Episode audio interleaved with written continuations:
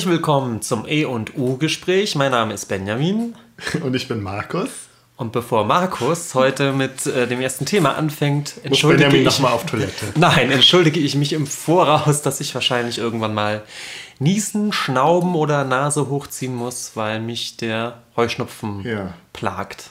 Ja, das ist ja nicht so toll. Das ist ja nicht so toll. Ich Nee. hoffe, ich klinge jetzt auch nicht total verschnupft. Nö, aber ich glaube, wir klingen sowieso ab und zu mal so ein bisschen verschnupft, oder? Mir kommt es immer so vor, als ob ich sehr, sehr nasal rede. Echt? Das ist mir noch nicht aufgefallen. Ich weiß nicht.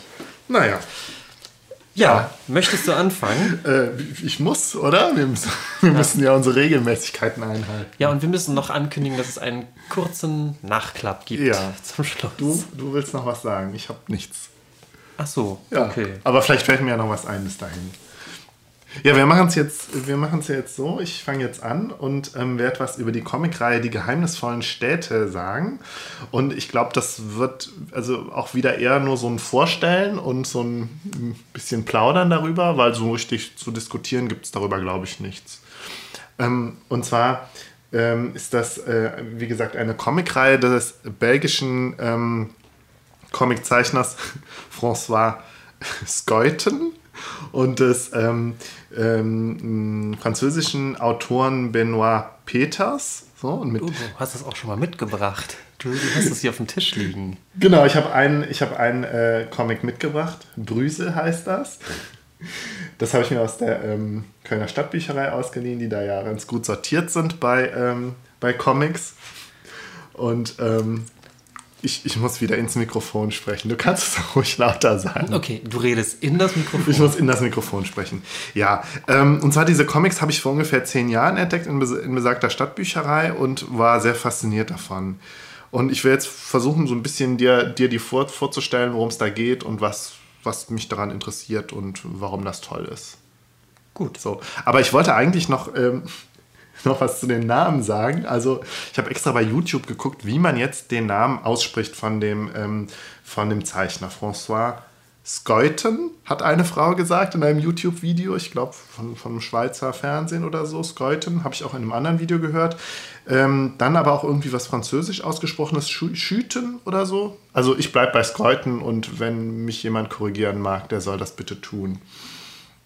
Der Skeuten ist auch irgendwie eher der Protagonist dieser, äh, dieser Sache als der Peters. Ich meine, es ist ja bei diesen Comiczeichner-Duos manchmal auch, also es ist ja immer unterschiedlich, habe ich so das Gefühl. Manchmal ist der Autor wichtiger und manchmal der Zeichner. Hier ist es wohl der Zeichner. Ähm, also von dieser Reihe sind, glaube ich, also da waren die Zahlen auch unterschiedlich, die ich gefunden habe. 15 Bände erschienen habe ich mir jetzt so als Mittel, äh, Mittelwert rausgeschrieben zwischen 1983 und 2007. Also der letzte Band ist 2007 erschienen. Ja, und äh, worum geht es in den Bänden? Also wir stellen uns ganz grob, das hatten wir ja auch schon öfters, eine Art Steampunk-Szenario vor. Also ein, ähm, äh, hier ist es allerdings ein, ein Paralleluniversum, eine Parallelwelt und jetzt nicht unbedingt so eine Alternativweltgeschichte. Also es spielt äh, auf einem, auf einer Parallelerde, kann man so sagen, die auch ähm, ähm, so von den Kontinenten und so ganz anders aussieht. Und auf diesen, auf diesem, auf dieser Parallelerde gibt es also äh, Städte, Stadtstaaten. Ähm, die heißen dann zum Beispiel Urbicande, Samaris und Paris, also wie Paris ausgesprochen, aber anders geschrieben und eben besagtes Brüssel, ja, also wie Brüssel, nur mit einem S. Ähm, und diese Stadtstaaten sind halt sehr stark geprägt von ihrer, von ihrer Architektur, die äh, ja so ein bisschen ähm, den, den realen ähm, Stilepochen, ähm, also auf der realen Erde ähneln und halt irgendwie ins Fantastische überzeichnet sind. Man kann sich das, um so ein bisschen so ein Bild davon zu kriegen, man kann sich so ein bisschen an dieses ähm, zum, von, von Fritz Lang, ist das ja, glaube ich, Metro, dieser Metropolis-Film, wenn man sich da an die Kulissen erinnert. Und ähm, ja, weiß ich nicht, ganz stark. Also von Metropolis selber ist ja auch der ähm, bei Star Wars dieser ähm, Coruscant heißt der, dieser Planet, der den Zentrum des Imperiums darstellt. Ein Planet, der komplett aus einer Stadt besteht. Ach, was passiert da noch? Ist in den neuen Folgen jetzt oder Ja. was? Ne? In den letzten. In den, Ja, ja. Im Prequel. Im Prequel, ja. Also so kann man sich die Städte, also äh, zum, zum Beispiel jetzt, also Brüssel, das ist ja das, was ich jetzt gerade hier vor mir habe, kann, kann man sich so vorstellen. Also als auch als ein irgendwie New York äh, der Jahrhundertwende mit, äh, mit, mit Hochhäusern, alles, alles sehr so in so einem Jugendstil gehalten, mit Brücken zwischen den ähm, zwischen den Gebäuden und natürlich auch immer Zeppeline. Also Zeppeline spielen immer eine Rolle, die zwischen den Hochhäusern hin und her fliegen. Ja, so kann man sich das Szenario in etwa vorstellen. An die anderen Städte sehen ein bisschen anders aus. Da kenne ich mich jetzt auch zu wenig aus mit, ähm, mit Architekturgeschichte und so. Ähm, ähm, ich weiß nicht, es gibt ja auch diesen äh, Piranesi, über den Ding kennst du, so einen mhm. Renaissance-Maler und Zeichner vor allen Dingen auch, der auch so mhm. fantastische mhm. Literaturentwürfe, äh, Quatsch, fantastische äh, Kun ähm, äh, Kunstzeichnungen und sowas gemacht hat, mit so, mit so, auch so mit so riesigen Tempelanlagen oder so so ähm, Dungeons, so, so mhm. äh, wie sagt man, Kerker-Systeme und so. Also auf jeden Fall diese nahezu fantastische äh, Architektur, alles dann immer noch mal übermensch, übermenschlich groß, so, also fast, fast so ähm, auch so ein bisschen an so faschistische Architektur erinnernd, wo der Mensch halt ganz, ganz kleine Arme, die Menschen sind nur noch die kleinen Ameisen. Und das sind, sind die, so die Szenarien, die, die Skeuten und Peters interessieren und vor allen Dingen halt Skeuten. Ähm, Skeuten selbst ist auch ein Fan des ähm, ähm, belgischen ähm, Jugendstilarchitekten Victor Horta. Ich weiß nicht, ob du von dem schon mal gehört hast. Ich bis jetzt noch nicht. Der hat wohl in Brüssel ähm, um die Jahrhundertwende auch viele äh, Jugendstilgebäude entworfen, also auch große, große Prachtbauten zum Teil, mhm. die dann aber wohl in den 60ern ähm, zum größten Teil wieder abgerissen worden, äh, wurden, weil niemand die mehr schön und interessant fand. Ach echt, in den 60ern? Ja. Interessant. Also zumindest ein, ein Gebäude, über das ich jetzt gelesen habe, wurde 64 abgerissen.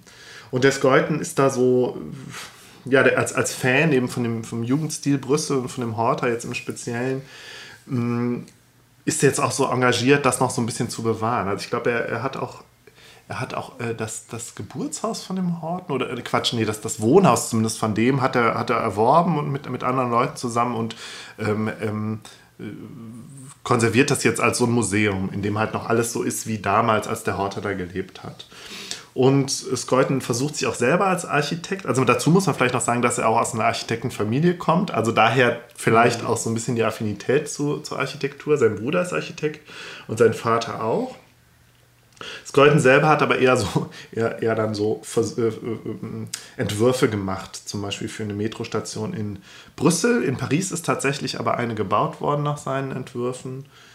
Ähm, ja, sein, sein Thema ist eben, das habe ich mir jetzt auch noch aufgeschrieben, den Begriff kannte ich vorher nicht, die Brüsselisierung, vielleicht stammt er auch von ihm, also was so, was so bedeutet, dass ganz bewusst die alten ähm, architektonischen, also die alten Bauwerke, die eben äh, architektonisch eigentlich interessant sind, abgerissen, systematisch abgerissen werden, um Platz für Neues zu schaffen. Ah, okay. Äh, ja, und, und ich wie gesagt, gerade ich habe vor mir liegen dieses Buch Brüsel, da würde ich jetzt kurz, gern kurz was zu sagen. Also es ist, äh, es ist so ein, so ein hochformatiger DIN A4 Comicband. Ähm, und er beschreibt so, also man könnte sagen, es ist vielleicht so ein bisschen so eine fantastische äh, ähm, Überzeichnung des, dieses Schicksals, dieses architektonischen Schicksals von Brüssel. Weil äh, in dieser Stadt Brüssel, eben, wie gesagt, nur mit einem S, die Parallel, Parallelstadt zu Brüssel, ähm, ist halt auch gerät irgendwie unter den, in, in, in, in die, ähm, also Baulöwen sozusagen wollen, wollen die Stadt halt komplett umgestalten und Hochhäuser bauen alles abreißen und ziehen ihre Hochhäuser da hoch. Ähm, und äh, das ist so die, so, so, die Rahmenhandlung. Parallel wird eben die Geschichte eines, eines Blumenhändlers erzählt, der allerdings keine echten Blumen verkauft, sondern Plastikblumen. Also Pflanzen aus Plastik, für die sich äh, die, die ähm, Bauherren und ähm, die Verantwortlichen der Stadt dann, also in, insbesondere einer, sehr begeistert zeigt, weil, weil es da, die Plastik Blumen, Plastikpflanzen repräsentieren die Moderne und das Moderne und äh, mhm. dass die Natur eben abgelöst wird durch, durch Plastik.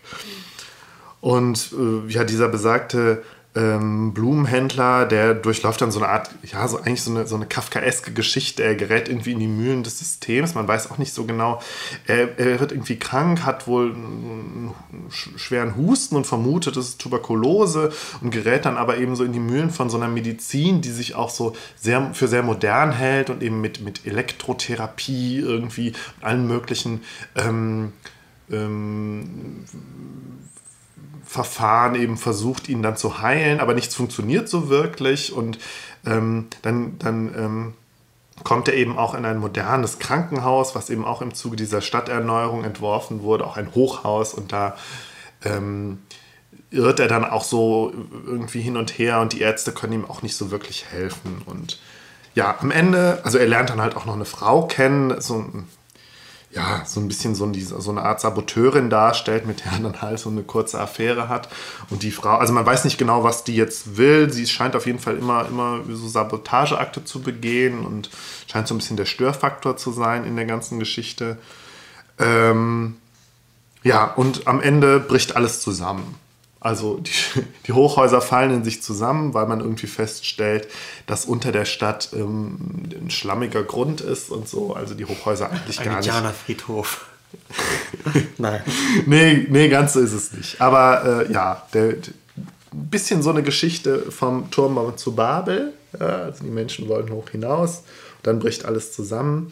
Ähm, passend dazu haben äh, Skreuten und Peters selber eine Geschichte, äh, also ein Comicband namens Der Turm geschrieben, der so ein bisschen diese Geschichte um den Turmbau zu Babel nochmal nachvollzieht. Also man könnte so sagen, so ein, eines der mh, hm, überhaupt der Elemente in den Geschichten um die geheimnisvollen Städte ist eben äh, ja, diese Hybris, die gerade mit der Architektur und mit der modernen Architektur und mit diesem Impetus äh, wir wollen eben durch die Architektur die Gesellschaft erneuern und so. Also alles, was damit einhergeht, ähm, ist Thema in diesen, in diesen Geschichten.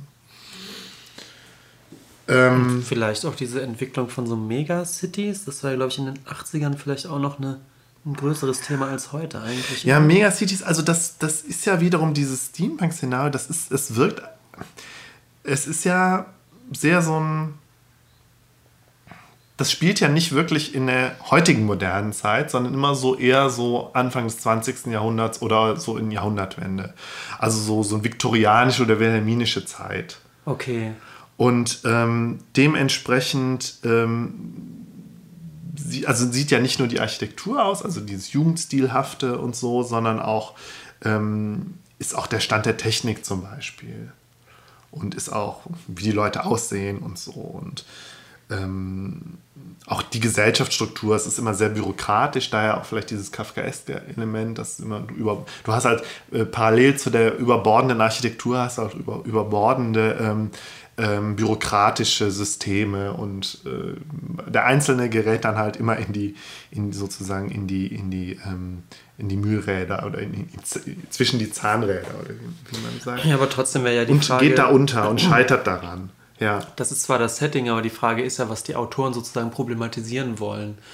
Und ob die nicht, äh, ob ja. die da nicht irgendwie diese, diese Unwirtlichkeit der Städte und die Megacity-Diskussion, die, glaube ich, in den 80ern ja sicherlich auch. Ja, was, was verstehst du genau unter Megacities? Vielleicht haben wir da jetzt auch ein unterschiedlich, unterschiedliches. Ähm, ich denke eben so an, an die Diskussion, also wie, wie groß kann eine Stadt eigentlich werden und ähm, kippt ab einer gewissen Größe die Stadt nicht einfach um? Als, also ab, ab wann ist so ein, kollabiert so ein, so, ein System? Also ja. wenn man jetzt Tokio sieht, was ein riesen Smog-Problem hat, ja. äh, oder auch, auch Mexico City, was, was sozial einfach schwierig ist als System und natürlich ökologisch irgendwann eine Katastrophe ist, weil du wirklich über zig Kilometer einfach nur noch Stadt hast und nur noch Beton sozusagen. Ja.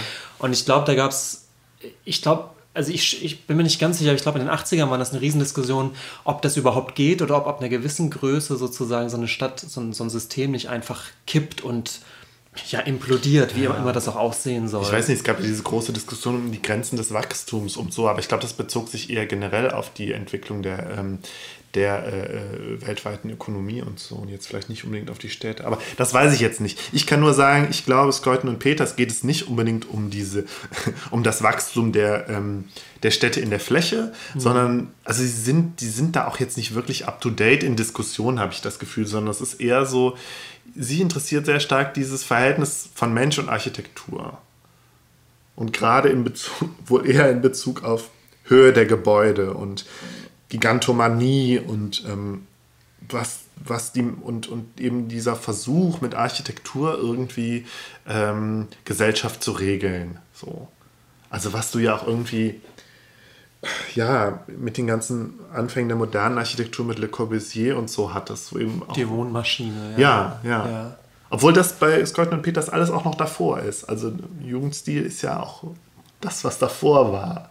So, also ja, aber es gibt ja diese utopischen äh, Stadtplanungen eigentlich ja. eher des, des Konstruktivismus dann, also in den ja, wann ist das, 20er Jahre oder sowas, ja. 10er, 20er Jahre, wo ja dann vor allem auch aus Russland kommt die Idee, weil man könnte eben so Reispla äh, Reißbrettstädte bauen, ja. wo im Prinzip alles perfekt durchdacht ist und eigentlich auf den Menschen zugeschnitten sein sollen, aber wenn man heute diese Pläne sieht, sehen die eben tatsächlich auch völlig unmenschlich irgendwie aus. Also, also ja. man hat ein gewisses Unbehagen immer, wenn man das sieht, weil es eben doch nicht irgendwie so ein menschliches Maß immer so ein bisschen übersteigt. Genau, ja. Ja, stimmt. Diesen, dieser Bezug war mir jetzt gar nicht klar, wie die russische Konstruktivisten. Oder? Genau, ja. Und wann war das? Das war in den 20er, 20er Jahren, ja. würde ich, oder sogar 10er Jahren, 10er, 20er Jahre. Und äh, ich glaube, die Entwicklung war so ein bisschen so, also das ist in, in Russland gab es eben diese Bewegung, solche Megacities einfach am Reißbrett zu planen, was aber kaum so durchgesetzt wurde. Und das sind Ideen, die dann äh, Le Corbusier aber irgendwie aufnimmt, allerdings in so einem, ähm, in so einem Maß, was tatsächlich dann auch baubar war. Mhm, also, okay, ja. Ja. Ja, ich vermute, das, das sind die Bezugspunkte. Also, die, die, da ich mich da zu wenig auskenne, kann ich jetzt, sehe ich das auch nicht unbedingt. Ich sehe halt nur immer diese Steampunk-Bezüge und weiß ich nicht, überall den, den, den Gustave Eiffel mit seinen Nietenbauwerken und. Äh ich glaube, da fängt es auch an. Also, ich, äh, die, die, die Architekturgeschichte ist ja so ein bisschen so, dass die im, im, zum Ende der 90er, äh, des 19. Jahrhunderts so, so, einen gewissen Wandel vollzieht, hin zu einer äh, gewissen Funktionalität. Also ja. man hat vorher eher noch so dieses bürgerliche Wohnen, ähm, weißt du, mit so Salons und, und, und solchen Dingen. Das gibt es allerdings auch hier. Aber, du aber es ist so im, im Umbruch, ne? Also weil, weil ab 1900 beginnt es eigentlich sehr stark auch schon ein bisschen vorher, das ist natürlich alles, äh, greift so nahtlos ineinander, eben doch äh, Wohnungen und Neubauten eher funktional zu begreifen. Man mhm. hat dann zwar eventuell noch die, die historisierende Fassade, aber dahinter äh, ist es schon so, dass ähm, Nasszelle und Küche und Wohnbereich und so weiter viel funktionaler noch aufgefasst mhm. wurden als im 19. Jahrhundert selbst. Und das führt dann alles so ein bisschen zu dieser Entwicklung hin zum, zum ganz neuen Bauen, wo man dann sozusagen ganze Städte so sagt, dass man sagt, es gibt ein Wohnviertel, es gibt ein Arbeitsviertel und alles ist durchstrukturiert nach, nach solchen funktionalen, äh, ähm, funktionalen Blöcken sozusagen, was dann aber irgendwie immer un, unorganisch wirkt häufig. Hm. Jetzt, Gut, das war noch ein kurzer ja, Diskurs. Nee, nee, das, das ist schon interessant und ich habe mich jetzt halt auch gerade gefragt, ähm, inwieweit machen die jetzt tatsächlich so einen Kommentar eben auch zu so gesellschaftlichen Entwicklungen? Weil jetzt gerade habe ich so das Gefühl, das ist eigentlich, also erstmal die, die Welten, die sie zeigen, sind sehr statische und sehr von Nostalgie geprägte Welten. Und das Einzige, was problematisiert wird, ist wirklich die Architektur. So, also du hast jetzt da nicht wirklich du hast jetzt in diesen, in den, in den Büchern, in den Comics, hast du jetzt nicht wirklich Gesellschaftskritik oder so. Das würde ich jetzt gar nicht sagen. Also dafür ist das. Nee, dafür ist das zu. Hat es irgendwie zu eine zu stark nostalgische Anmutung und so. Es ist natürlich. Und du machst. Du, ja, wie gesagt, das Einzige, was problematisiert wird, meiner Meinung nach, ist die Architektur und so. Was ja spannend ist, weil das ist eigentlich eine Sichtweise, die sehr ästhetisierend ist, in dem ja. Sinne, dass die These natürlich ist, die, die Form, also die ästhetischen Formen und, äh, und Strukturen, die uns umgeben, tun was mit dem Menschen. Ja? Haben, ähm, die die mhm. wirken auf die Psyche und letztendlich auch auf, die sozialen, äh, auf das soziale Gefüge der Menschen, die in solchen Strukturen wohnen. Und das ist übrigens etwas, was aber eben ins Positive gewendet natürlich was ist, was eben gerade die, die Bauhäusler und sowas in Deutschland hatten, die das ja. Gefühl hatten, wenn wir eine, eine neue Architektur entwickeln, ähm, dann wirkt die positiv auf den Menschen, weil einfach diese Strukturen positiv auf die Psyche des Menschen wirken. Ähm, das, das kippt dann irgendwann so ein bisschen, also gerade auch dann wieder in der Sowjetunion, die in den 50ern dann knallhart so eine, so eine Art von Architektur durchsetzen, eigentlich so ein bisschen gegen die Bedürfnisse des Menschen mit der Idee, wir erziehen den Menschen durch eine bestimmte Architektur ja. regelrecht um. Ähm, das vielleicht auch nochmal so als Kontextualisierung. Und das, also das sehe ich so ein bisschen schon. Ja. Also diese Idee, dass ja, die Ästhetik, ja, die Formen, die uns umgeben, eben auf den Menschen wirken. Das sind nicht wirklich, und ich meine, da kommen, damit kommen wir jetzt auch zu einem Thema, was wir schon so oft hatten, das sind nicht wirklich Dystopien, die hier gezeichnet werden. Also es geht schon irgendwie alles nicht gut, aber es ist, ja gut, vielleicht ist es, also es ist vielleicht schon irgendwie dystopisch, aber man merkt, man merkt, dass Reuten und Peters doch zu sehr verliebt sind in diese Architektur. Habe ich so das Gefühl. Also es ist schon irgendwie alles ein bisschen unproblematisch. Andererseits, du hast kein totalitäres System oder so. Du hast halt nur die, die, die leicht wild gewordenen Stadtplaner. Also wenn ich die Bilder sehe ja. jetzt in dem Comic, es ist so ein bisschen wie die wie das positiv gewendete Gotham City, oder? So ein bisschen vom ja, Stil her. Gotham City hattest du ja schon mal, als wir über den ähm, ähm, äh, na, wie heißt er? China Mieville gesprochen haben. Da hattest genau, du ja auch schon, ja. Gotham City ist mir total vor Augen, weil das eben ja auch so eine total to tolle, äh, also es ist sogar genau das, die, die, die äh, Gebäude sind alle ein bisschen zu hoch irgendwie und, und, und zu dicht und es ist so, so, so eine Riesen-City, die aber so einen ganz leichten ähm, äh, Art Deco-Touch ja. hat. Ja, das Bloß ja eben, dass Gotham City dann doch sehr düster ist und mhm. auch eine, es ist eine sehr kriminelle Stadt und äh, gefühlt ist da, ist da immer gerade Nacht. so mhm. irgendwie, weißt du, so von der, von der Stimmung her. Aber das ist die, eine ähnliche Ästhetik wie, wie die beiden hier ja. heraufbeschwören. Bloß, dass es hier anscheinend, wie du sagst, eigentlich gar nicht so ins Düstere kippt, sondern sich noch auf so einer positiven Seite hält. Ja. Von der Atmosphäre, oder?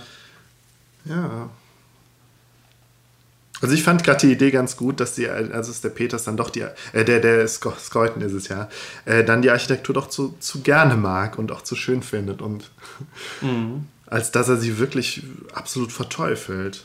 Also er verteufelt dann vielleicht wirklich dann nur den, ja, diese Brüsselisierung, also das Abreißen der alten, schönen Sachen zugunsten der neuen. Ähm, ja, versuche noch ein bisschen was über die Geschichten zu sagen. Ja. Ähm, also wir haben, also ein paar Bezugspunkte haben, haben wir, ähm, habe ich mir jetzt auch aufgeschrieben. Also gerade dieses Kafkaeske, eben der, der kleine Mann, der irgendwie nicht weiß, was, ihm, was mit ihm geschieht, wenn er eben mit, mit der Bürokratie zusammenhängt. Hier ist es halt dieses seltsame Krankenhaus, wo ihm irgendwie wirklich nicht geholfen wird. Alle sagen, ja, wir haben jetzt die neue Methode XY und dann wird er damit behandelt und ihm geht es aber überhaupt nicht besser. Mhm. Ähm, ein Bezugspunkt ist mir noch aufgefallen. Ich weiß nicht, du kennst ja vielleicht diesen, diesen ähm, Fotografen, der auch um, um, den, um die Jahrhunderte von vor von um die Jahrhundertwende Karl Bloßfeld, ja. der so Pflanzen fotografiert hat, so ornamentale Strukturen von Pflanzen, also so Fahnen oder so Knospen, mhm. die er auch so, äh, so mit so Schwarz-Weiß und so frontal fotografiert hat. Mhm. Ähm, und in dieser, in dieser Welt der fantastischen Städte gibt es eben auch eine Bloßfeldstadt, wo sich eben sehr, sehr stark nach, den, nach, nach dieser äh, Ästhetik von Bloßfeld ausgerichtet wurde und die Architektur entsprechend geplant war. Okay. Hm.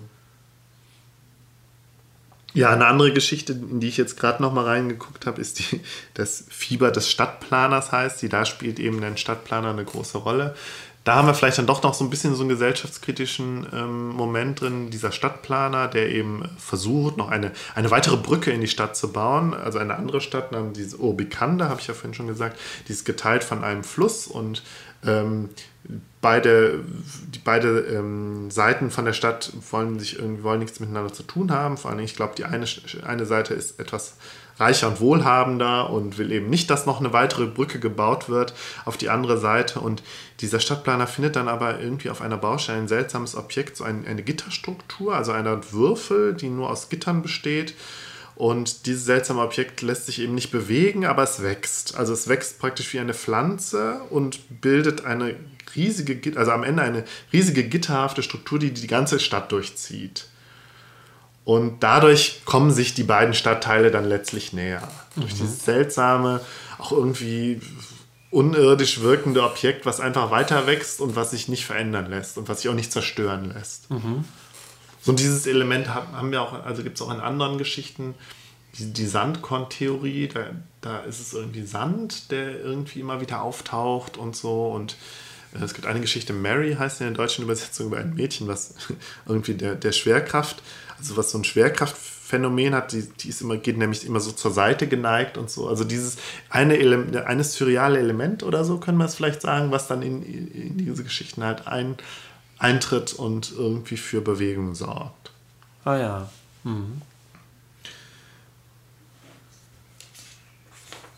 Ja, also ich, mit, mit, den, mit den geheimnisvollen Städten bin ich jetzt eigentlich auch schon durch. Es, ich habe mir noch zwei Punkte aufgeschrieben zu dem Skeuten. Einmal hat er mitgewirkt bei einem Film namens Taxandria. Ähm, der auch in so einer seltsamen Stadt spielt, die nicht wirklich zu diesen ähm, geheimnisvollen Städten gehört, aber auch so, so eine Anmutung hat. Äh, ein Film mit Armin Müller-Stahl, den ich, glaube ich, damals auf Arte oder Dreisat oder gesehen habe und auch so sehr, ein sehr fantastisches Szenario, auch irgendwie so halb animiert oder halb in so, in so gezeichneter Umgebung spielt und der mich damals sehr, also verstört ist zu viel gesagt, aber den ich damals wirklich sehr seltsam fand und vielleicht mhm. jetzt auch nochmal gucken möchte. Und äh, der Skeuten hat ähm, auf der Expo 2000 dieses Planet of Visions entworfen. Erinnerst du dich da noch dran? Das war in einer Halle, mhm. wo so auch in so verschiedenen Räumen so Boah, nee, fantastische, wo, wo, die, wo so ein Garten Eden von der Decke hing. Erinnerst du dich da noch dran? Nein. Und du konntest nicht, okay, gut. Nee, echt nicht. Also, wir waren da irgendwie mit der Schule auf der Expo.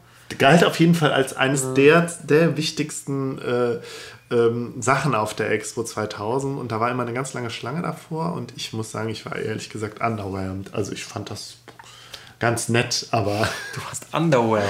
Es okay. war jetzt halt. Ja, es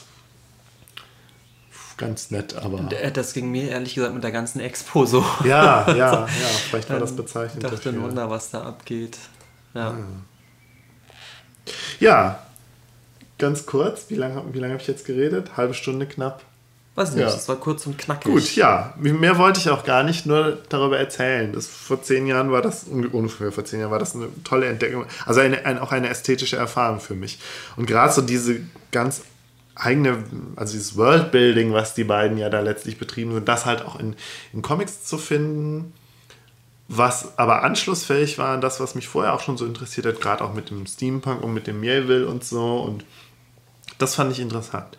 Ob das jetzt wirklich gute Comics sind im Sinne von, ähm, weiß ich nicht, die bringen das Medium Comic jetzt weiter, das weiß ich gar nicht. Also die Comics, dadurch, dass sie sich so, also glaube ich zumindest, dass es damit zusammenhängt, dass sie sich so mit Architektur auseinandersetzen, wirken letztlich sehr statisch und sehr, ja, sie sind ja sehr penibel und detailreich gezeichnet und so und also deswegen weiß ich jetzt nicht, ob die das jetzt, ob die jetzt als Comic besonders interessant sind. Aber mich halt gerade halt dieses Worldbuilding interessiert. Ja, interessanter wäre, ob sowas dann Einfluss hatte, dann eher auf auf Filmsettings oder so, so Dark City oder so? ja, ich, also ich glaube letztlich ist es, ich glaube, die Skelton und Peter sind von Filmen beeinflusst worden und könnte ich mir aber vorstellen, dass sie letztlich katalysatorisch gewirkt haben und dann wiederum Einfluss genommen haben. Ja, auf, ja, ja. Auf, ähm, ja, gerade auf diese Stadtszenarien, wenn du irgendwie, ich glaube, du kommst nicht drum rum, wenn du dich irgendwie mit so phanta äh, fantastischen Stadtszenarien beschäftigst, dann eben in diese Bücher zu gucken.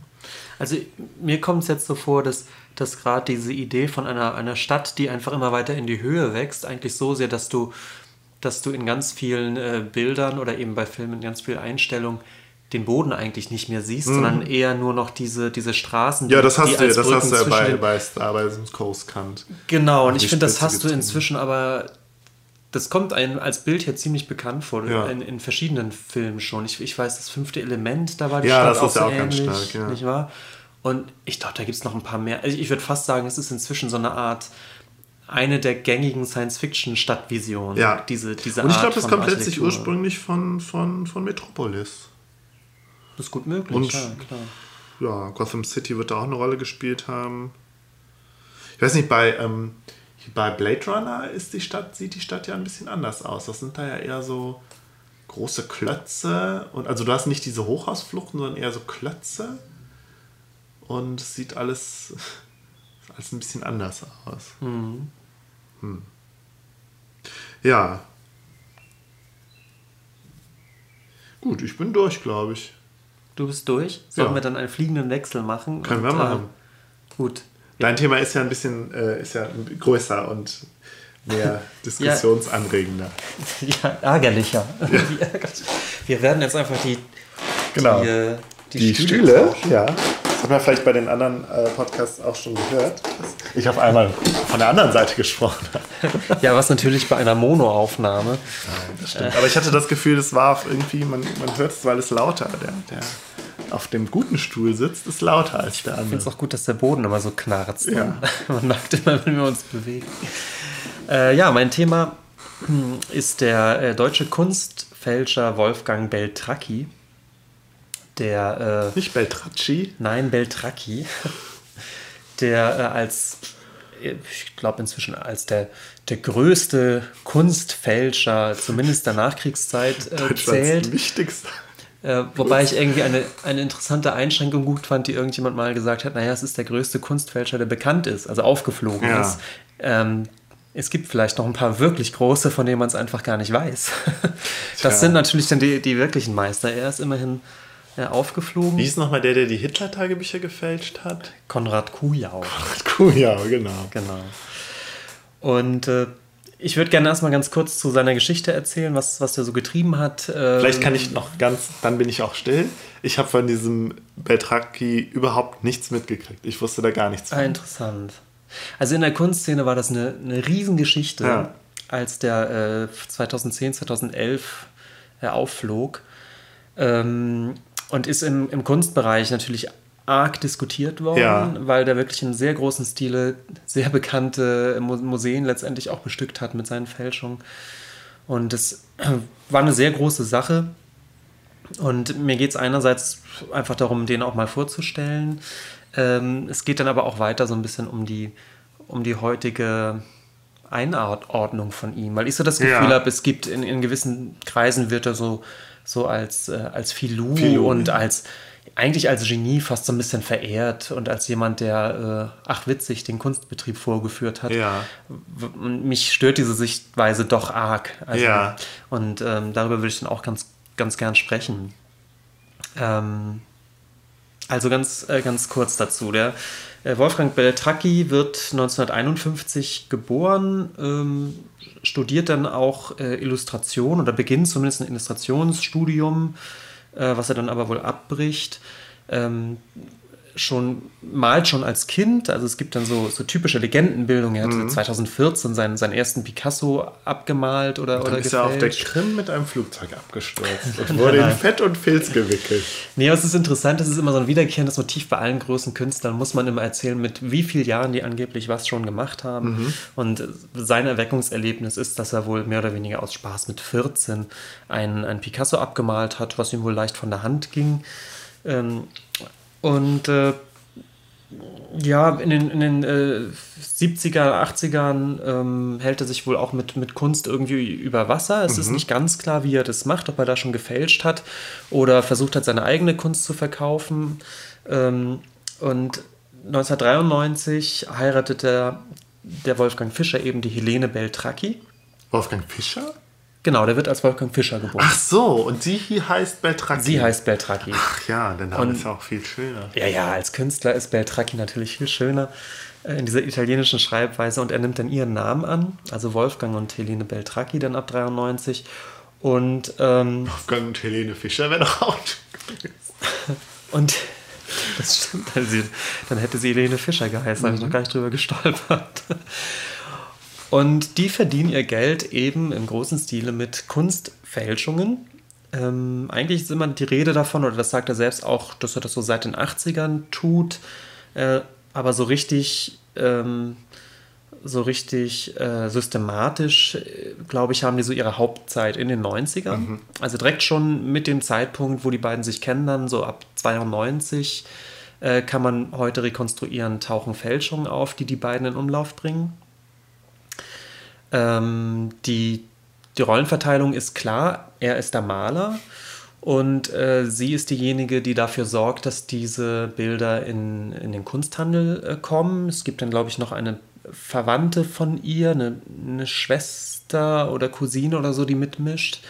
Und noch eine, ein, eine, eine andere Person, das habe ich mir jetzt nicht genau die, die Namen aufgeschrieben, aber es ist insgesamt ja. so, eine, so ein Clan von, von drei, vier Leuten, ähm, die um den Wolfgang Beltracchi rum dafür sorgen, dass diese, diese Bilder dann auf den Markt kommen und äh, für viel Geld verkauft Vielleicht sollten wir jetzt erklären, wie, wie der das genau macht. Also er malt ja keine Bilder von berühmten Künstlern nach, sondern er malt Bilder und behauptet dann, die wären von den berühmten Künstlern. Also er genau. malt sozusagen im Stil von berühmten Künstlern, mhm. der Moderne, äh, der klassischen Moderne oder so ähm, und behauptet dann, die, also er hätte die entdeckt.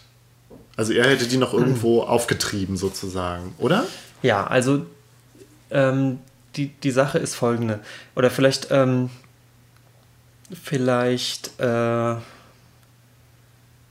ich, äh, ich erkläre erstmal, wie, wie er so ein Bild malt, mhm. äh, wie das funktioniert und dann erzähle ich, wie der nächste Schritt, wie, wie kommt sowas an den Markt, ja. wie wird sowas für echt gehalten.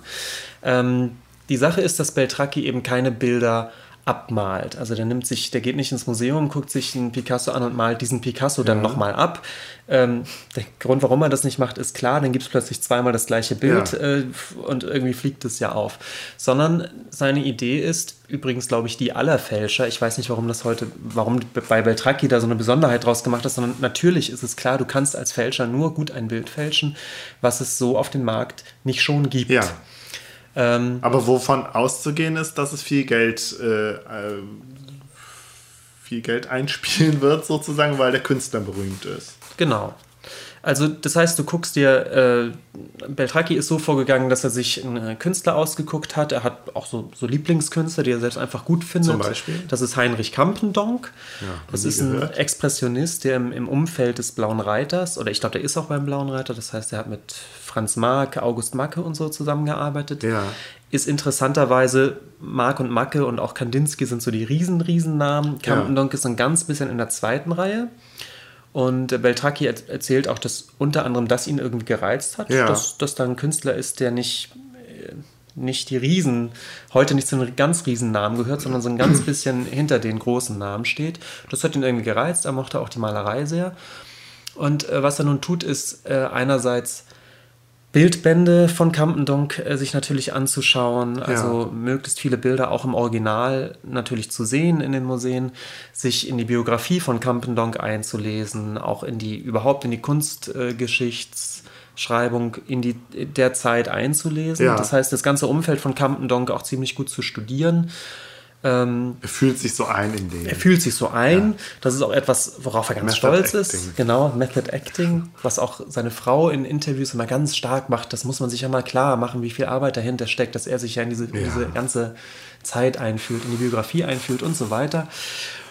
Und ähm, er guckt sich ähm, in, der, in der Literatur zu Campendonk nun an, ähm, gibt es verschollene Gemälde. Ja. Gibt es Gemälde, von denen klar ist, äh, keine Ahnung, 1911 hat er ein Bild gemalt mit dem Titel XY. Dieses Bild ist aber heute verschollen. Mhm. Und es weiß auch keiner, wie das aussieht. Äh, man weiß eben bloß, es gibt das Bild mit diesem Titel, weil es auf irgendeiner Transportliste oder auf irgendeiner Galerieliste zu der Zeit mal stand, auf einer Verkaufsliste ja. oder so. Ähm, ähm, man, man weiß eben, wie das Bild hieß, man weiß eventuell, wie groß es ist. Ähm, und ansonsten hat aber niemand dieses Bild jemals gesehen, weil es einfach keine Fotografie von dem Bild gibt. Ja. Auf solche Bilder stürzt er dann zu und sagt, okay, dieses Bild gibt es theoretisch, praktisch aber nicht, noch nicht. Ja. Und da sieht er natürlich die Chance zu sagen, dieses Bild male ich. Ähm, weil, weil damit natürlich plausibel ist, warum dieses Bild überhaupt existiert. Ja. Ja. Weil es taucht ja dann zumindest auf irgendwelchen Listen auf. Also malt er ein Bild mit diesem Titel und, Und es ist schon mal klar, dass es begehrt ist, oder? das ist, naja, es ist zumindest klar, dass es dieses Bild gibt. Ja. Das ist, ist ja schon mal eine, eine gute Geschichte, ja. Und was er nun tut, ist sich genau anzuschauen, was malt der Campendong zu genau der Zeit, als dieses Bild dann eben äh, auch entstanden sein muss. Ähm, welche Motive malt er zu der Zeit, in welchem Stil malt er zu der Zeit, weil ja auch im, im Laufe der Zeit sich die, die Handschrift von, von so einem Künstler ein bisschen ändert. Also er guckt sehr genau, wie, wie müsste dieses Bild ausgesehen haben zu genau dieser Zeit mit diesem Titel. Und dieses Bild malt er dann. Ja. Ja. Ähm, nun, nun ist Beltracchi tatsächlich äh, sehr geschickt darin, diesen, diese Handschrift des Künstlers zu imitieren Ja. und ähm, äh, gibt sich dann schon noch einige Mühe, eben aus den schon vorhandenen Bildern des Künstlers sozusagen äh, Motive zu kollagieren. Ja. Ne? Also Campendon hat zum Beispiel so Liebling Lieblingsmotive wie, wie bestimmte Tiere, Kühe, die auftauchen in, in, in so ab- abstrahierten, expressionistischen Farben, Ja. äh, bestimmte so traumartige Landschaften und so weiter. Und Beltracchi malt sozusagen, oder man könnte sagen, ja, kollagiert eben aus verschiedenen Gemälden äh, von Campendonk so ein neues Gemälde zusammen, äh, wie es wohl ausgesehen haben mag. Und das tut er recht geschickt. Ähm, und vielleicht komme ich jetzt direkt dazu, was ich finde es interessant, dass du sagst geschickt. Also kein, kein nicht, du sagst nicht, das macht er gut oder meisterlich, Ja. sondern du sagst geschickt.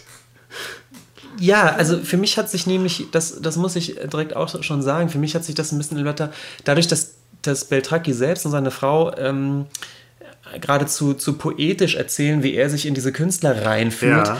entsteht so ein bisschen das Bild, äh, wie er dann so im Fieberwahn als Ja. Campendonk Ja. praktisch vor der Leinwand sitzt und, und sich so visionär in den Campendonk reinversetzt und dann, dann so ein Campendonk-Gemälde Das malt. ist doch hier wie bei Stonk, bei dem Film über die Fälschung der äh, Hitler-Tagebücher, wo der, der Kujau, ich weiß nicht, ich glaube von Ochs Ochsenknecht spielt den oder das Äquivalent. Ach so, okay, nee, der, der ähm, also der Fälscher der Hitler-Tagebücher in dem, in dem Film Stonk steigert sich dann auch immer mehr rein in seine Hitlerrolle und Ah ja. sieht dann auch immer mehr aus wie Hitler und Okay. ja.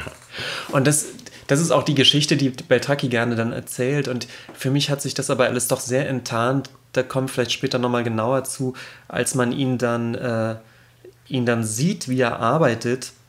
Und zwar soll er für Christoph Walz, für den Schauspieler, Ja. ähm, Moment, das ist jetzt aber alles schon nachdem die Fälschung aufgeflogen ist und da, Ja. nachdem er so einen gewissen Kultstatus erreicht hat und eben dieses Jahr. Vielleicht kommen wir da auch später ja, zu. Ich okay. greife jetzt so vor. Gut, aber weil du das gerade jetzt mal sagtest. weiter. Also er, er malt dann eben so einen, so einen falschen Campendonk. Und nun muss ich kurz erklären, ähm, was es eben bedarf, um ein, ähm, um, um ein Gemälde als echt auf den Markt zu bringen, weil an diesen Dingen wird dann auch deutlich, wie, auf was Beltracchi sozusagen alles achten muss.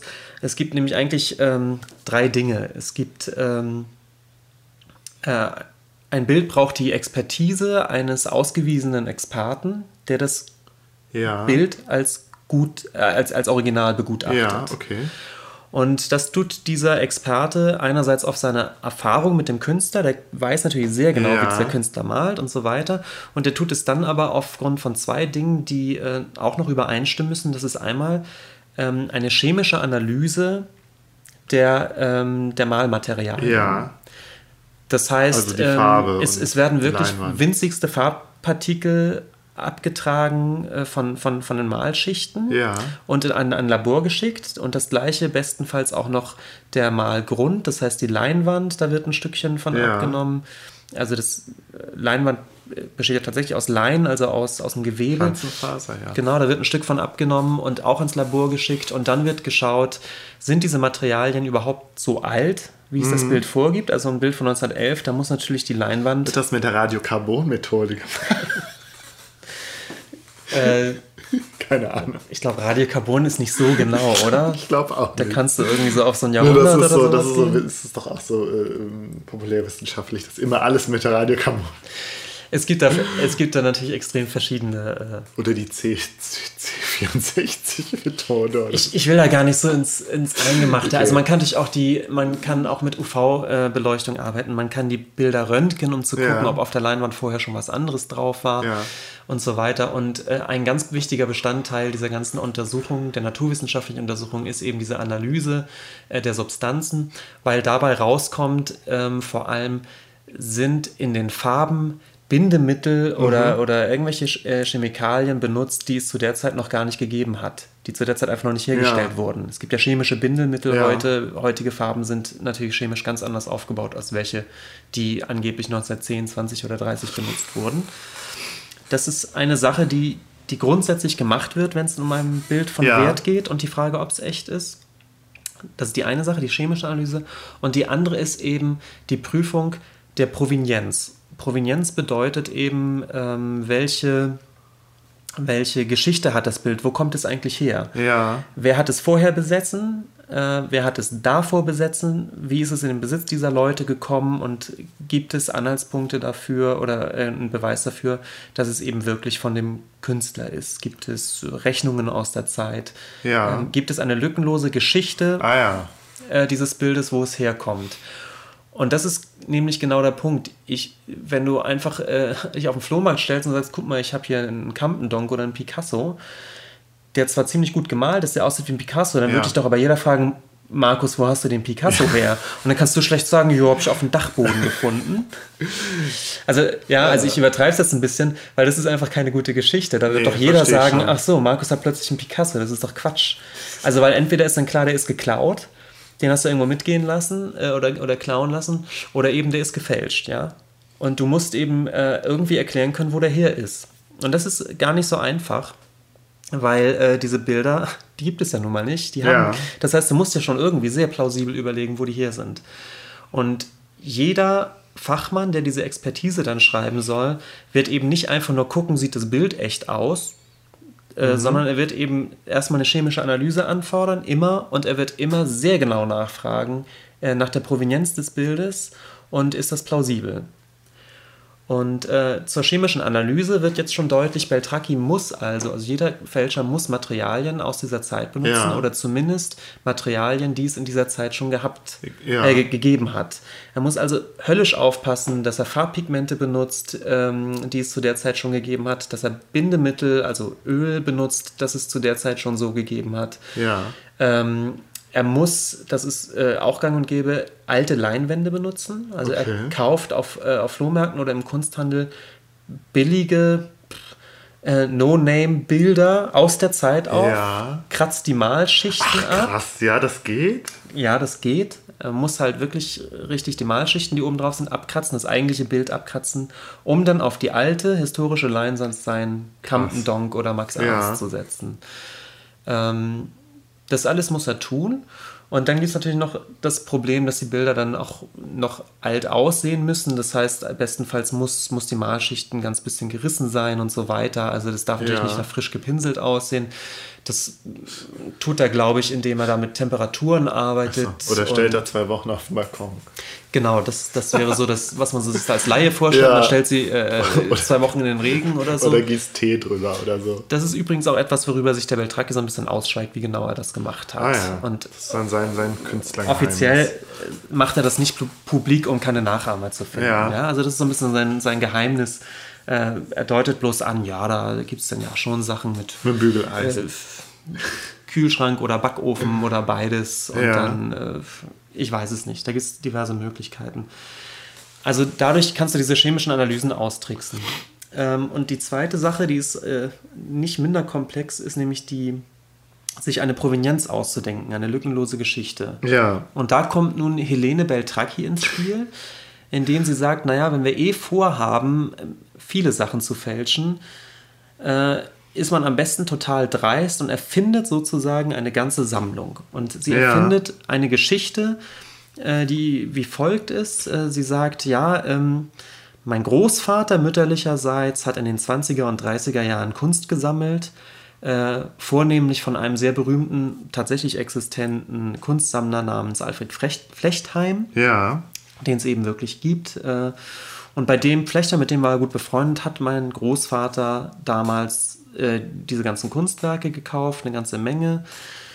Äh, zu Zeiten der NS-Zeit, wo diese Art von Kunst als entartet galt, ist denn in der Eifel auf einem Anwesen ist diese Kunst äh, versteckt worden äh, und ähm, erst kurz vor dem Tod meines Großvaters hat mein Großvater dann mir und meiner Schwester diese Sammlung übergeben, auf die wir seitdem aufpassen. Ja.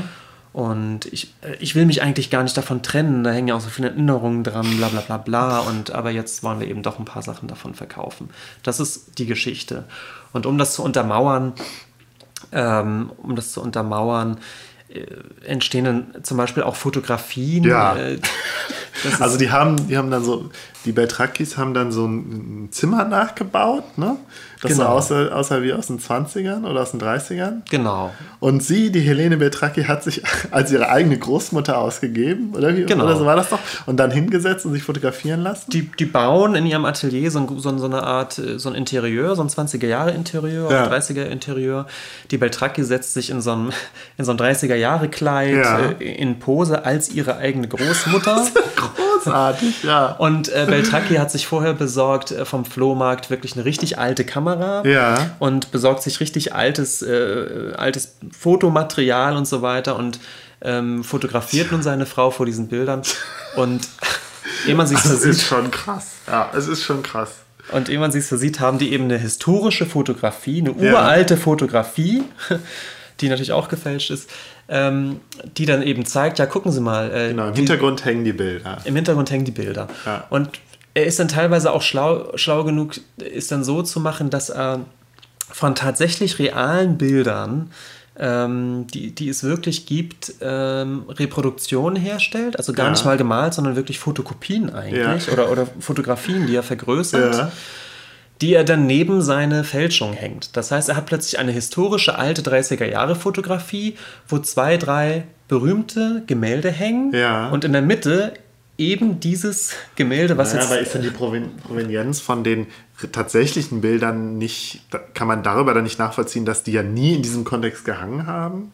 Doch, das ist ja nun mal genau der Trick. Es gibt ähm, bei diesem Alfred Flechtheim, bei diesem Galeristen zu der Zeit, gibt es zum Beispiel eine Ausstellung von 1910. Ja. Und da ist es klar, dass denn in, der, in dieser Ausstellung folgende 20 Gemälde zu sehen waren. Ja. Davon sind 18 Gemälde heute tatsächlich bekannte, völlig verbürgte Gemälde und zwei inzwischen verschollene Gemälde. Ach so, also die, die äh, Frau Beltracchi behauptet, also die erfindet jetzt nicht neue Bilder, die in dieser Sammlung sind, sondern die haben auch tatsächlich existiert. Oder wie? Nee, nochmal. Ähm, Beltracchi selbst malt ja nur Gemälde, die es gegeben haben okay. könnte. Im okay. Sinne von, das, das sind ja verschollene Frage. Gemälde. Ja. Und man weiß, dieses verschollene Gemälde hat 1911 bei einer Ausstellung von Alfred Flechtheim gewann, ja, zusammen mit folgenden verstehe. drei anderen Gemälden, die aber nicht verschollen sind, die okay. es tatsächlich gibt. Also der, der Beltracchi erfindet nie eigene Bilder, sondern er, er malt nur die, die es ge gegeben hat. Und er malt sie dann Gen ja, seiner, ich glaube größtenteils seiner Meinung nach so. ausgesehen haben. Okay. Genau. genau. Ja, ganz schön geschickt. Das ist, das ist schon ziemlich geschickt und äh, das habe ich auch geschickt gesagt, ja irgendwie auch ein bisschen witzig, ja, man muss es doch leider sagen. Es ist schon ziemlich witzig, dass sie sich auch diese Art von Mühe machen mhm. mit diesen Fotos. Mm, und nun ähm, ist es so, dass, dass mit, mit diesem Trick die Beltrakis äh, Millionen scheffeln. Millionen scheffeln, wirklich Millionen ja. scheffeln. Äh, die kaufen sich dann 1999 ein großes, großes Anwesen in, in, in Metz. Ach so, in Metz. So. In Metz erstmal, genau, in, in, in Frankreich, äh, wo die wirklich königlich hausen, muss man mal sagen. Zwei Kinder haben die. Ähm, 2007 ähm, gibt es dann in Freiburg tatsächlich das große Anwesen, ja. was sie noch so dazu kaufen, so ein bisschen als, als Zweitwohnsitz, den sie ganz aufwendig um, umbauen lassen. Also die scheffeln wirklich richtig Kohle damit. Ja. Ähm, und möglich ist das äh, unter anderem eben auch dadurch, dass sie, äh, dafür jetzt kunstgeschichtlich ganz interessant, dass Werner Spieß, der ein sehr, sehr, sehr renommierter Kunsthistoriker ist, dass der inzwischen weiß man relativ fahrlässig eben Expertisen ausgestellt ah, ja. hat. Äh, interessanterweise nämlich ohne äh, chemische Analysen anzufordern. Ah, okay. Äh, der verzichtet drauf, weil der hat auch eine gewisse Hybris. Der war zum Beispiel mit Max Ernst sehr gut befreundet und der äh, so. hält große Stücke darauf, im Prinzip mit einem Blick erkennen zu können, ein ob ein Ernst. Bild falsch ist oder nicht. Und ja. gerade dieser Werner Spieß lässt sich nun in der Nase rumführen, eben weil er auf chemische Analysen oh Mann, verzichtet ja. und weil er relativ freigebig diese Expertisen ausstellt. Dazu muss man sagen, das bekommt dann Geschmäckle. Ein äh, Kunsthistoriker kriegt für so Expertisen durchaus auch Geld. Ja? ja. Und jemand wie Werner Spieß verlangt wohl auch ähm, ein bisschen mehr Geld als üblich ist. Kriegt er denn auch nur Geld, wenn er sagt, das Bild ist echt? Ähm, bei einer normalen Expertise ähm, würdest du, glaube ich, Geld grundsätzlich für die Expertise ja. kriegen, soviel ich weiß. Ich weiß nicht, ob bei Spieß die Geschichte noch war, ob er dann so ein bisschen mehr Geld eingesackt hat oder so. Ja. Ich weiß es nicht. Der ist arg in die Kritik geraten. Ja.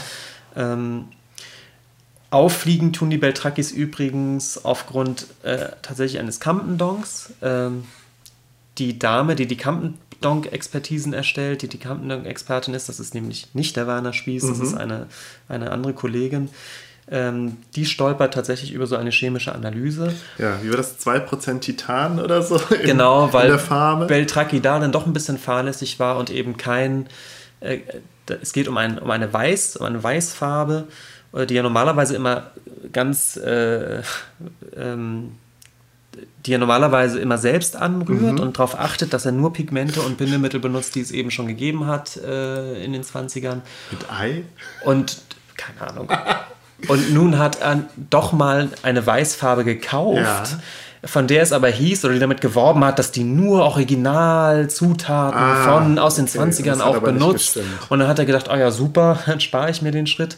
Und letztendlich war da aber wohl doch äh, in ganz geringem Maße ein, ein Farbpigment, ein Titanweißpigment drin, was es eben erst, äh, keine Ahnung, was es seit 20 ja. Jahren gibt. Und genau damit fällt er nun auf die Nase, weil das bei der chemischen ähm, Analyse rauskommt. Ja, krass. Und äh, das Ganze spielt sich ab ähm, 2008. Im März 2008 kommen diese, äh, kommen diese Untersuchungsergebnisse zu diesem einen Bild, zu diesem Campendonk. Und ähm, damit fängt jetzt so, das ist sozusagen der erste Dominostein. Ja. Und jetzt das ist natürlich die, die Krux an der ganzen Sache. Dadurch, dass ja alles angeblich aus dieser einen Sammlung kommt, die Sammlung ja. Jägers übrigens. Wie ist die Sammlung? Sammlung Jägers. Okay. Dadurch, dass klar ist, dieses Bild kommt aus der Sammlung Jägers, ist natürlich ganz schnell der Verdacht da, oh, wenn dieses eine Bild aus dieser, aus dieser inzwischen ja fast berühmten Sammlung mhm. Jägers äh, nun falsch ist, lohnt es sich eventuell doch nochmal auch andere Bilder anzugucken. Und diese ganze, äh, dieser ganze Dominoeffekt kommt dann äh, schön ins Rollen und führt dazu, dass, äh, ich habe es mir nochmal aufgeschrieben, äh, 2010 Wolfgang und Helene Beltracchi äh, in Untersuchungshaft kommen und dann eben äh, nach anderen Bildern geschaut wird, die aus deren Umfeld kommen. Ja. Und ähm, es ähm, lassen sich dann ausfindig machen insgesamt 50 Bilder die also aktenkundig werden und äh, die äh, vor Gericht kommen als ja. mutmaßliche Fälschung.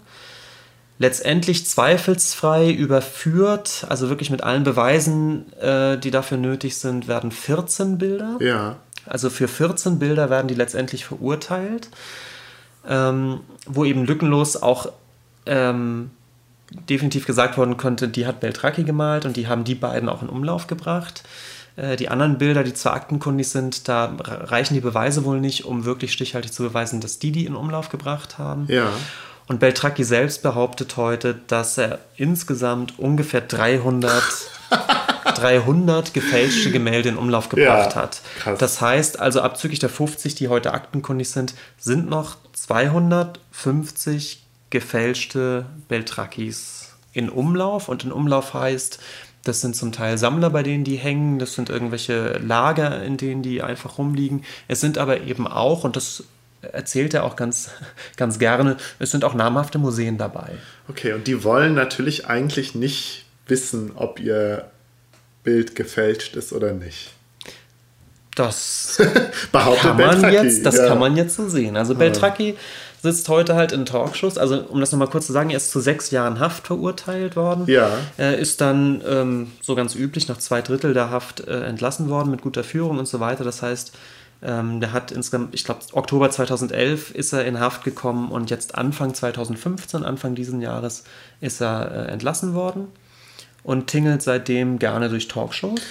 Und ja. Und erzählt dann eben ganz gerne, dass er sagt, naja, ich habe ja meine, meine Haftstrafe verbüßt. Alles mit einem Schmunzeln. Und wenn heute, also er hat, er hat äh, sozusagen angeboten, es kann jeder Museumsdirektor, jeder Sammler der das Gefühl hat, in seiner Sammlung hängt eventuell ein von ihm gefälschtes Gemälde, kann zu ihm gehen und ihn fragen, ob das ein Beltracchi ist oder ein Original Campendonk. Und er würde dann durchaus äh, äh, ehrlich Antwort geben. Mhm. Und die Pointe, die er dann jedes Mal gerne erzählt, ist, dass irgendwie keiner kommt, ja. um ihn zu fragen.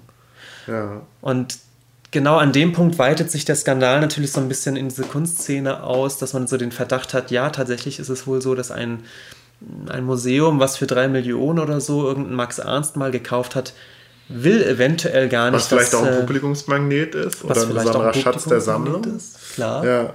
Und vielleicht ist das Museum überhaupt nicht daran interessiert, jetzt ihren äh, vermeintlichen Max Ernst enttarnt zu sehen. Also das ist zumindest ja. so die, die, Behauptung, die Beltracchi auch immer aufstellt. Und irgendwie befürchte ich ganz Unrecht hat er da auch.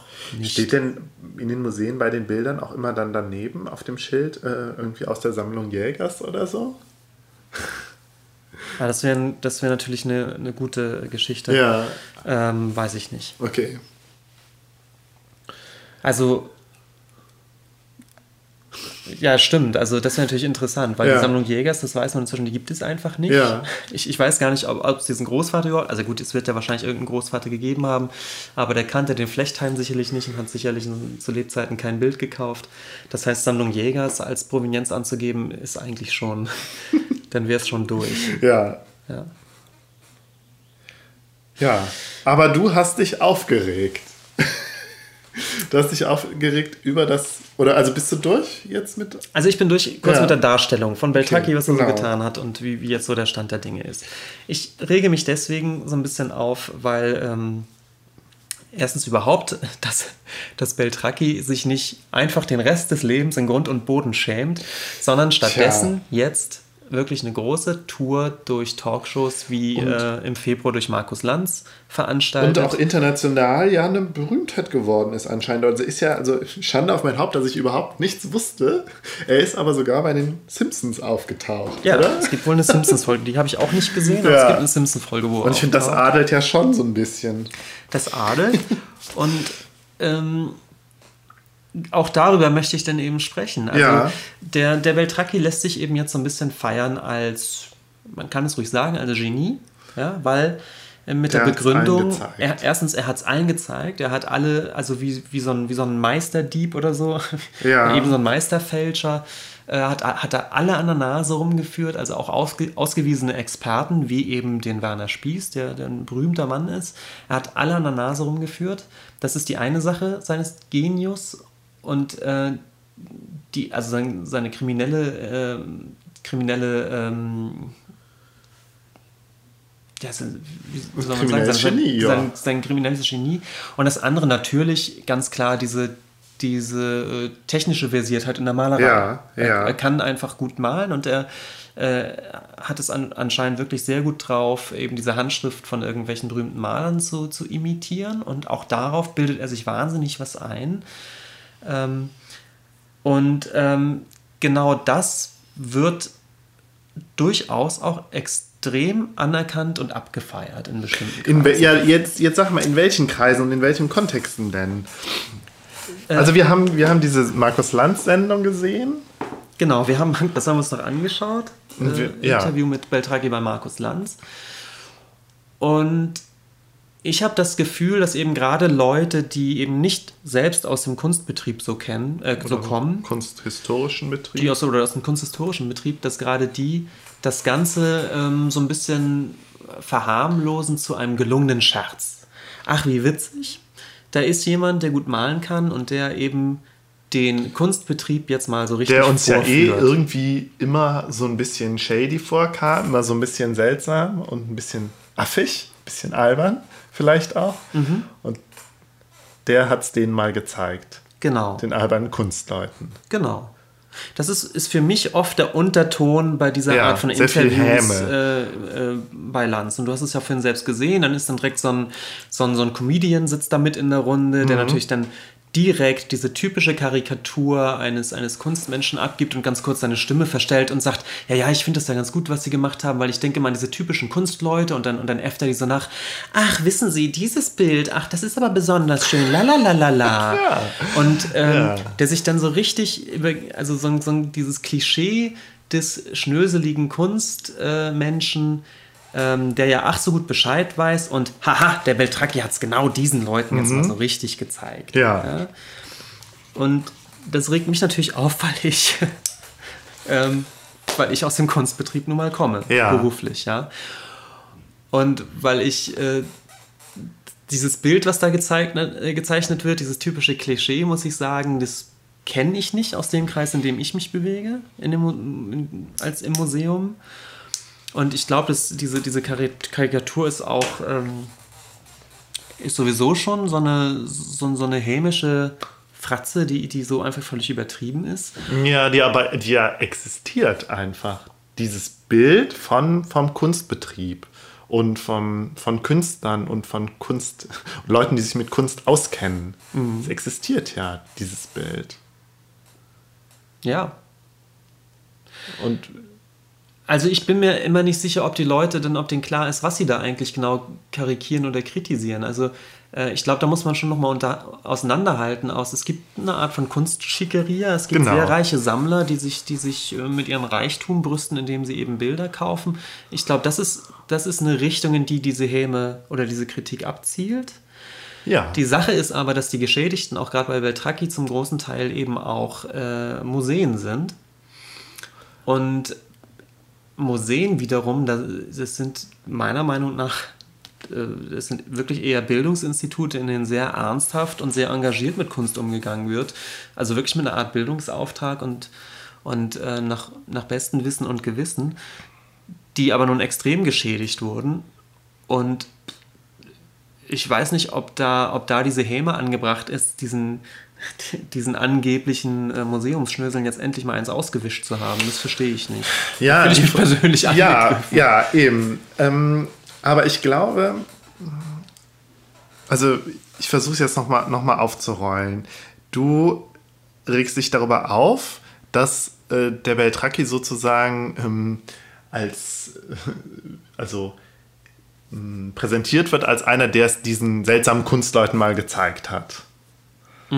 So, und dann scheint es ja in einem in gewissen Zusammenhang, es scheint ein Diskurs zu bestehen, der sich über diese seltsamen Kunstleute lustig macht. Diese schnöseligen Kunstleute, die hochnäsigen, arroganten, so. Also es scheint ein Bild, ein Bild vorzuherrschen. Äh, so. Und du sagst jetzt, ähm, ja, okay, kann ja sein, aber ich kenne es, ich, also ich kenne den Kunstbetrieb, aber der ist, der ist ja ganz anders. Und es sind ja eigentlich, eigentlich gar keine Schnösel. Oder zumindest scheinst du es differenziert, differenzierter zu sehen. Ja. Ja, ja, ja, und ich glaube aber, es gibt, also es gibt, das wird alles, ähm, es wird alles über einen Kamm geschert. Alles, was mit Kunst zu tun hat. Es gibt, da gibt es, gibt es Vorbehalte, da gibt es Dünkel gegen und es wird alles äh, klischeemäßig äh, als das Gleiche angesehen. Ja, ich glaube, das ist so. Ähm, und es zeigt vielleicht auch eine Krux, ähm, die mit, mit der bildenden Kunst zusammenhängen. Also wir, das Schlimme ist, man sieht ja auch, wenn, wenn überhaupt mal, ähm, keine Ahnung, was in, in, in einer Zeitung oder Spiegel Online nehme ich mal als Beispiel, wenn bei Spiegel Online mal irgendetwas über Kunst steht, überhaupt über bildende Kunst, dann sind es entweder so ja, irgendwelche Skandälchen von irgendwelchen jetzigen Künstlern oder aber es sind gerne Auktionsrekorde. Und das führt dazu, dass man das Gefühl hat, dass, dass sich ähm, dieser ganze Kunstbetrieb, eben auch der museale, ähm, nur noch auf solche, auf solche Spitzenpreise oder überhaupt um diese, um diese Preissteigerung dreht und als würde es überhaupt gar nicht mehr um, um, um die um Inhalt der Kunst oder um die Kunstwerke selbst gehen, sondern als ginge es immer nur noch, als wäre es einfach ein Betrieb, in dem es nur noch ums Geld geht, ähm, in dem auf Auktionsrekorde geschielt wird und also dieser ganze Kunstbetrieb sei völlig manieriert. Und ja, aber vielleicht verklärst du jetzt auch den Kunstbetrieb und es geht tatsächlich sehr, sehr viel um Geld. Und ich meine, vielleicht ist es im Museum nochmal anders, aber im Kunstmarkt ist es, das sind doch auch, also sind doch zwei unterschiedliche ähm, Systeme sozusagen, zwei unterschiedliche Felder, Kunstmarkt und Museum. Und ich glaube, so im, im, im, ähm, im, im dieses Klischeebild, von dem wir vorhin gesprochen haben, wirft das beides so zusammen und das ist halt so im, im, im Kopf der, der Durchschnittsmenschen, der vorurteilsbelasteten Durchschnittsmenschen ist es halt eine Soße. Und es ist alles sehr seltsam, weil die beschäftigen sich mit seltsamen Dingen. Und diese seltsamen Dinge, die ich auch machen, so, mach, so malen könnte, sind dann auch noch total teuer. Und es wird schlau darüber geredet, aber eigentlich ist es totaler Quatsch. Genau, aber da vermischen sich jetzt auch zwei Sachen. Das eine ist natürlich, man, man kann natürlich den Kunstmarkt, den Kunsthandel kritisieren. Ja. Was übrigens auch auch in der Kunstszene selbst passiert. Ja. ja? Also ich gerade jetzt in, in, die Museen oder so, die, die haben nichts von diesen wahnsinnigen Preissteigerungen. Ja? Äh, die, die beäugen den Kunstmarkt auch sehr, sehr kritisch, weil die sagen, dass was da jetzt abgeht, diese Spekulation mit Gemälden und so, das tut eigentlich der Kunst selbst nicht gut, das tut auch dem, dem Ansehen der Kunst eventuell nicht besonders gut und macht unsere Arbeit als Museum übrigens auch nicht leichter, weil wenn sich alle zwei Jahre der Wert unserer Sammlung verdoppelt, haben wir nur das Problem, dass, es, dass die Versicherung immer teurer wird, dass die Bewachung immer teurer wird und so weiter. Also im Museumsbetrieb wird dieser Kunstmarkt und auch gerade diese Preissteigerung durchaus eher kritisch gesehen. Ja, ja, aber das, das ja, im Museumsbetrieb halt. Genau, aber jetzt. Das ist ja ein sehr. Du vermischt jetzt ja. ja auch wieder zwei Sachen. Einmal die Kritik an diesem Kunstmarkt und dann dieses, dieses Misstrauen oder sogar dieser Missgunst generell gegen Kunst. Aber ich glaube, das wird im, im ja, ich, ich finde es ich halt schwierig. Sagen wir, das wird im, im Ressentiment, ja, das Ressentiment gegen Kunst und gegen den Kunstbetrieb, mischt das ja beides zusammen. Das ja. sagt ja einerseits, diese moderne Kunst, was soll das denn? Das kann ich doch auch. Aber dann ist das so teuer. Und deswegen berichtet Spiegel Online doch oder Spiegel doch halt auch darüber, über, die, über diese immensen Preise, die damit erzielt mhm. werden. Weil das, mhm. das, das kann andocken an das Ressentiment. Mhm. Ja, das, was, für diesen Schrott? Ja, zwei Millionen Euro, weißt du? Also das hängt schon zusammen. Dieses Unverständnis für Kunst, ja, was ich jetzt auch, was ich jetzt auch, auch gar nicht schlimm finde, dass es ein Unverständnis gibt gegenüber Kunst. Das will ich überhaupt nicht problematisieren. Ähm, also grundsätzlich jetzt erstmal. Ähm, und dann eben diese, diese Skandalisierung dieser hohen Preise. Das wird zusammenge zusammengeschmissen. Und so eine Differenzierung, die du ja aus einer Innenperspektive halt machst, die natürlich gerechtfertigt ist, natürlich total, aber die kann man, glaube ich, jetzt erstmal auch von Leuten, die jetzt sich überhaupt, also überhaupt nichts mit Kunst am Hut haben und so, vielleicht erstmal gar nicht verlangen. Ich weiß es nicht. Mhm. Also, ich möchte eigentlich noch auf auf ja. einen Aspekt nochmal kurz hingehen. Und das ist, glaube ich, schon nochmal ähm, der sozusagen der, der, der Wert oder der Stellenwert eines, eines äh, Originalgemäldes, ja, warum die ja auch so teuer gehandelt ja. werden.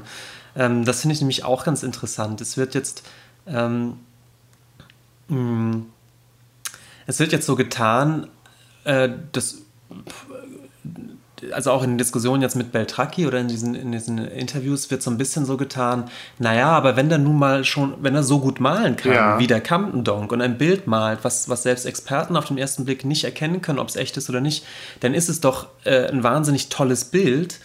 Und das schwingt so ein bisschen mit, dann ist es ja fast gerechtfertigt, dass es, dass es für den Preis äh, und, und praktisch als quasi original gehandelt wird, weil dann ist es ja anscheinend anscheinend gleichbedeutend mit einem echten Campendonk. Ja? Also ja. auch da wird sogar ein bisschen verwischt.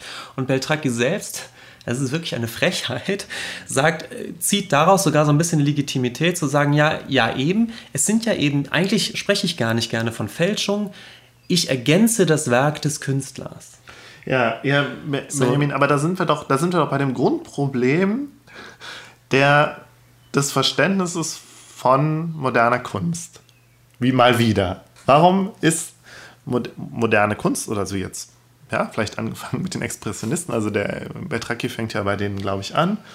Warum ist das gute Kunst? Also, mhm. weil es sich ja, es zeichnet sich ja nicht mehr, also, ähm, beziehungsweise ähm, Kunsthistoriker und Kunst, Kunst, Leute, die sich mit Kunst auskennen, sagen ja, also wie du jetzt zum Beispiel sagst, ja, das ist ja nicht deswegen gute Kunst, weil es gut gemalt ist, sondern aufgrund von anderen Dingen, von anderen Kriterien, die aber super schwer nachvollziehbar sind, wenn man sich nicht damit auseinandergesetzt hat. Und weiß ich nicht, 90 Prozent der Menschen setzen sich nicht mit Kunst auseinander. Ja. Und okay, also dann möchte ich Also das ist die ganz große Frage ich, ich natürlich. Ich erkläre es aber auch gerne mal, ja. ja. Was, was eben das Original sozusagen so, so wertvoll macht. Also jedes also man muss ja sagen, ein, ein, ein Künstler entwickelt ja im Laufe äh, seiner Zeit ähm, ein, eben ein, eine bestimmte Handschrift oder ein, ein Stil und ein bestimmtes, ich sag mal, Vokabular an, an Symbolen, an Metaphern, die er verwendet. Ja? Das heißt, jedes Bild ist ja ein Zeitdokument, ähm, erstmal wirklich des zeitlichen Kontexts des Künstlers, in dem der Künstler aufgewachsen ist, welche Einflüsse ähm, oder, oder ähm, Ereignisse in seinem Leben eine Rolle gespielt haben, in welcher Zeit wächst er auf, was sieht er zu der Zeit, mhm. woraus speist sich sozusagen seine Motivwelt, ähm, auch sein Geschmack natürlich zu der Zeit und so weiter. Ähm, jedes Bild ähm, dokumentiert sozusagen einen ganz bestimmten, auch kunsthistorischen Rahmen, in dem es entstanden ist, nimmt also Kunst in sich auf, die vorher entstanden ist, nimmt Alltag. Setzt sich damit auseinander und setzt versucht sich, damit sich davon auch abzugrenzen, oder? Sonst ist es ja eben nicht, nicht neu und nicht interessant. Oder? Genau, also jedes, jedes äh, Bild ist, ist ein Dokument seiner Zeit, zu einem ganz bestimmten Zeitpunkt ist mhm. es entstanden und so weiter. Es setzt sich vielleicht mit den politischen Themen der Zeit auseinander, eben mit der individuellen, äh, des individuellen Schicksal des Künstlers oder des, des ähm, ja, ja, also so, das alles kulminiert letztendlich in einer ganz bestimmten Malweise, in ganz bestimmten Motiven, die verwandt werden und in einem bestimmten, ganz bestimmten Stil. Ja, aber das sieht man nicht. Hm. Man sieht es ja nicht. Man, also jemand, der sich nicht damit auseinandergesetzt hat, der sieht es nicht in den Bildern. Der sieht ein Bild und sieht ein Bild und, fragt, und denkt, ja, pff, ja, ist jetzt schön bunt, aber pff, kann ich auch ein Foto machen. So, ja, so kann ich. Aber ja, lass mich noch, noch ja. kurz auseinander. Also ich habe dieses Bild, was sozusagen, äh, in dem all diese Dinge, Dinge kulminieren. Das Interessante an dem Bild, ja. was es so wertvoll macht, ist eben, dass, dass es ein authentisches Dokument ähm, diese, all dieser, dieser, dieser Dinge ist. Ja. Und dass das, ähm, dass, dass das eine, eine äh, authentische Erfindung ist, die aus all diesen Dingen sich zusammenspinnt. Ja, ja. Ähm, es ist eigentlich gar nicht so schwer, jetzt hinzugehen und diese, ähm, diese, diese Handschrift des Künstlers oder diese Motive des Künstlers ja. zu kopieren. Ja? Das, ja. Ist, das ist nicht so schwer. Das Schwierige war für den Künstler, diesen diesen Stil so zu entwickeln, diese Motivwelt Damals so zu seiner entwickeln Zeit. und das sozusagen zu erfinden. Also ja. die Bilderfindung zu der Zeit, das ist die eigentliche Leistung. Mhm. Warum malt Picasso wie Picasso? Ja, wir, wir kennen alle diese, diesen äh, auch oft persiflierten Stil von Picassos Kubismus, mhm. wo er die mhm. Form so äh, teilweise zerschmettert, zerschmettert ja. und neu zusammenlegt. Das sind ja. diese typischen so Porträts, die, die, die, die so scherbenhaft aussehen. Mhm.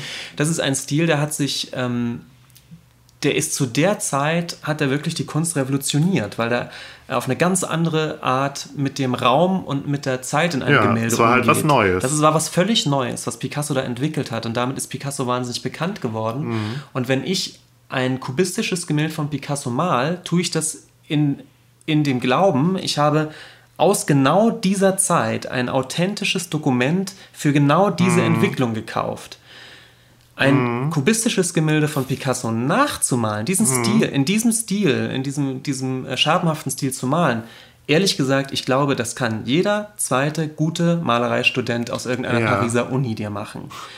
Aber, wo ist, aber das, diese Leistung, die dahinter steckt, die Picasso gemacht hat, nämlich diesen Stil zu erfinden, und zwar zu einer Zeit wirklich, als auch überhaupt über Zeit und Raum durch, mhm. durch äh, Einstein und so weiter diskutiert wurde. Ja, das hängt ja. alles in diesem Gemälde drin. Ja, ja, ja. Das war die eigentliche Leistung. Ja. Das ist aber überhaupt nicht vergleichbar mit der Leistung zu sagen, ja, jetzt wo es erfunden ist, kann man in dem Stil natürlich alles Mögliche auch nachmalen. Das ist keine Leistung. Und Beltracchi, das finde ich nun irgendwie das perfide. Mhm. Beltracchi ist das schon bewusst, wenn er erzählt, ja, ich, ich fühle mich in diese Zeit ein, ich gucke genau, was hat der Künstler gemacht. Ich würde sagen, eigentlich könnte so. der ein, ein, ganz guter, guter Kunstlehrer sein. Genau. Vielleicht sogar ein guter Hochschullehrer. Das heißt, dem ist schon sehr bewusst, ja. was der Künstler da treibt und ja. warum er das treibt. Zumindest behauptet er, dass das ihm das ganz bewusst ist und er fühlt sich da so ein. Aber genau dann müsste ihm doch begreiflich sein, dass das, was er da treibt, eine ganz schön billige Masche ist, sich nämlich all diese Dinge anzugucken, zu gucken, was, wie, wie malt der Künstler nun mal und genau diese Handschrift nun 1990 zu kopieren ja, und so zu malen. Das, was heißt, es müsste ihm? Nö, das finde ich gar nicht. Es, nö. Warum müsste er dann direkt diese Hoch, diese, diese, diesen Ehrfurcht davor entwickeln? Nö. Ja, vielleicht, weil, weil ich immer denke, als jemand, der, der, der kunstaffin ist und so wie er es äh, darstellt, sich so, gedanklich so weit reinbegibt, eigentlich denke ich immer, dann müsste eben eine gewisse Art von, von Ehrfurcht und Respekt daraus erwachsen. Ja, eben. Und das, das und das ich, hat er nicht. Und nee. das macht ihn meiner Meinung nach zu einer zu, äh,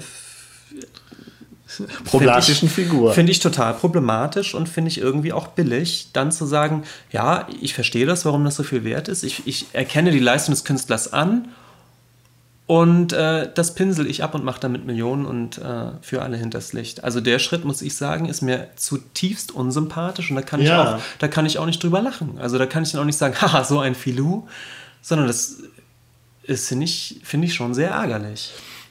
Hm, vielleicht versuchen wir, rollen wir es noch von der anderen Seite auf. Du hattest, du hattest ja vorhin erwähnt, diesen einen Comedian.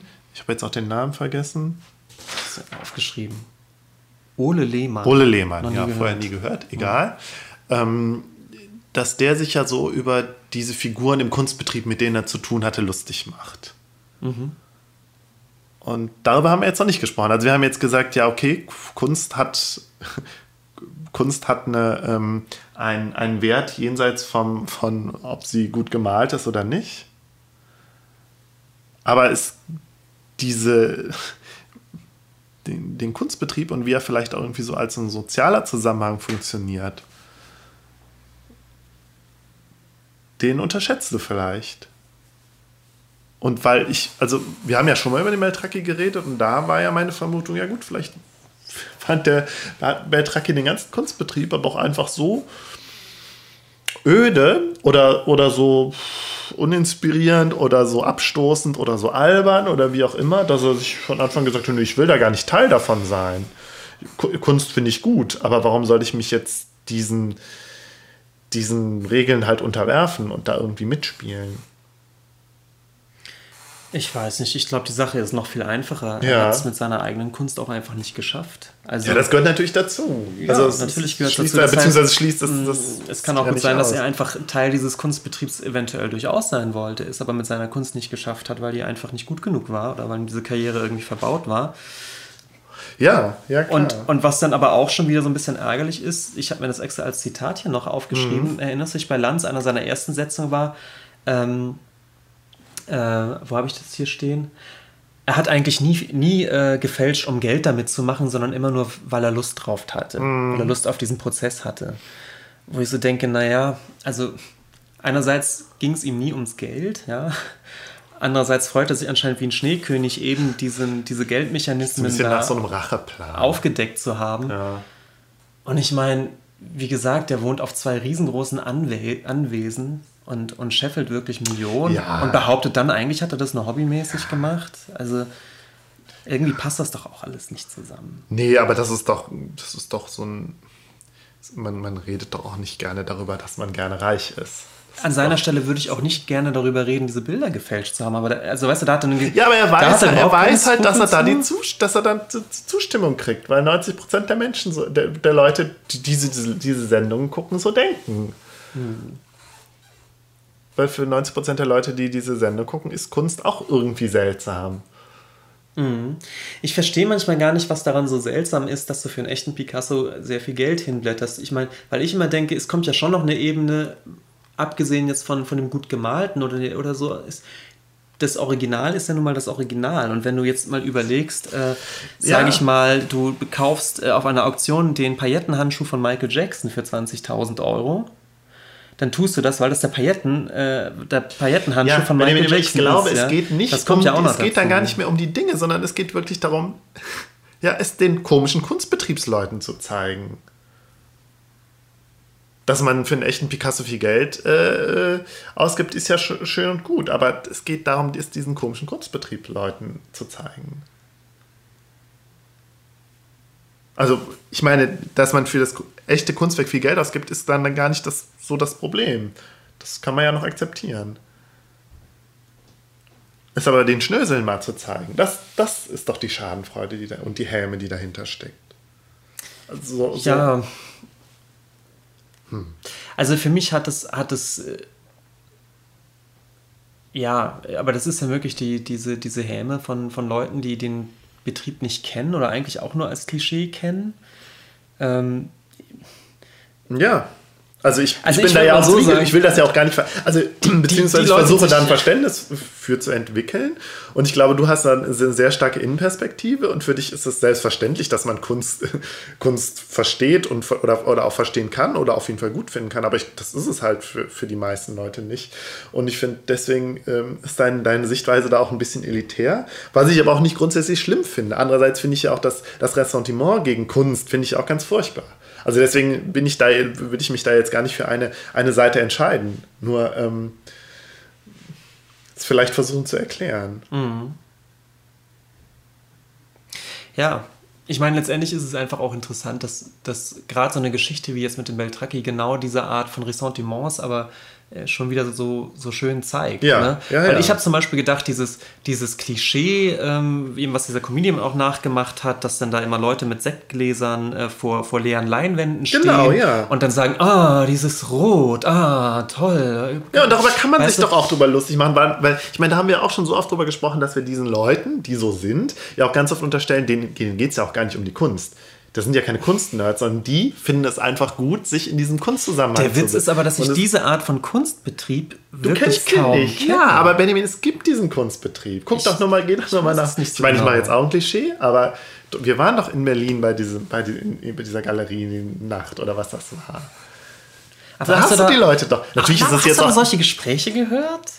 Hast du da Leute gesehen, die, die, die mit, mit, mit, mit glasigen Augen vom abstrakten Gemälde stehen und sagen, dieses Rot? Ich, das, ist ein, das ist wirklich Quatsch. Ja, aber es gibt diese Leute trotzdem. Es gibt sie vielleicht weniger, als wir jetzt denken, aber es, es gibt diese Zusammenhänge doch. Und wir haben sie doch auch schon persönlich erlebt. Ich will ja jetzt keine Namen nennen. ich weiß gerade nicht, worauf du anspielst, ehrlich gesagt. Okay. Also in, in der Form, in, in dem Klischee nicht aber Leute, bei denen wir, von denen wir gesagt haben, denen, die interessieren sich jetzt gar nicht so sehr für Kunst, sondern die interessieren sich für den sozialen Zusammenhang Kunst. Ja, aber das da gehen, darin gehen sie auf.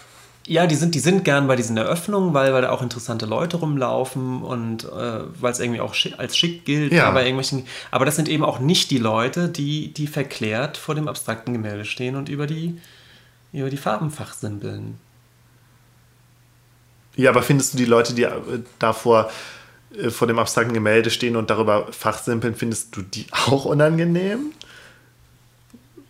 Nein, also ich, ich muss sagen, die Le also eine normale Galerieeröffnung sieht so aus, dass 70% der Leute stehen rum und unterhalten sich über ihren letzten Urlaub oder irgendwas ja. und gucken nebenbei mal aufs Gemälde und sagen, oh guck mal, das ist auch schön. Ja. So so, so läuft es ab, ja. Und ähm, wenn sich Leute ernsthaft da über die Kunst unterhalten, dann läuft es auch nochmal anders ab. Dann heißt es, ach, guck mal hier. Äh, äh, also weiß ich, man, man ich, ich finde, dieser Talk ist schon echt immer, immer schlecht nachgemacht. Also so dieses... Ja, weil das auch einfach... Also ich... Ich finde es ja auch schwierig. Also ich...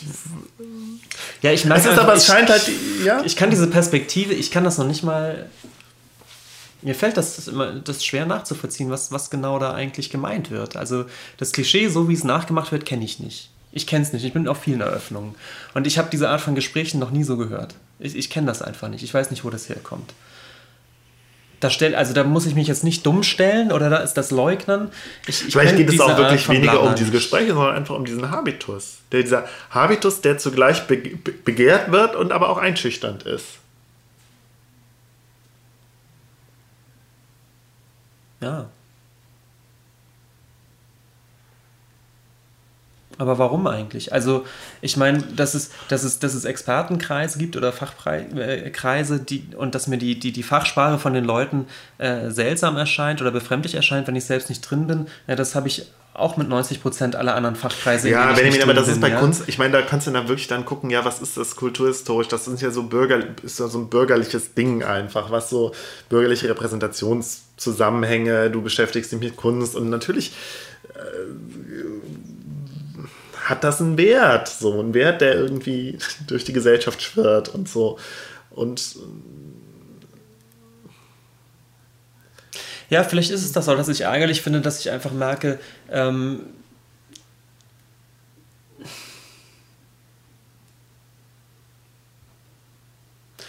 ja, dieses, dieses lustig machen über den Kunstbetrieb, muss ich sagen, ich finde das. Äh ja, es ist ja immer zu, also ich glaube, es ist ja, man macht sich drüber lustig, aber zugleich äh, ist das auch so ein Begehren oder so eine Faszination. Irgendwas muss da doch hinterstecken. Warum finden das alle toll? Tja, frage ich mich bei Fußball ja auch bis heute. Ja, also, ja aber bei Fußball steckt nicht dieses, dieses Geld hinter. Nein, aber dieses, ich sage jetzt nochmal bürgerlich, ja, das ist bürgerliche, hochwertige Distinktions- beladene Ding, dass es was Wertvolles ist, was nicht, ist nicht eine Unterhaltung, ja, wie Fußball, sondern was Erhabenes. Keine Ahnung. Fußball ist, Erhaben hast du gerade gesagt, Fußball ist nur Unterhaltung. Da wirst du doch auch schon gelüncht in den falschen Kreisen. Ja, weil ich mich dann wiederum als so ein, als ein Kunstschnösel oute.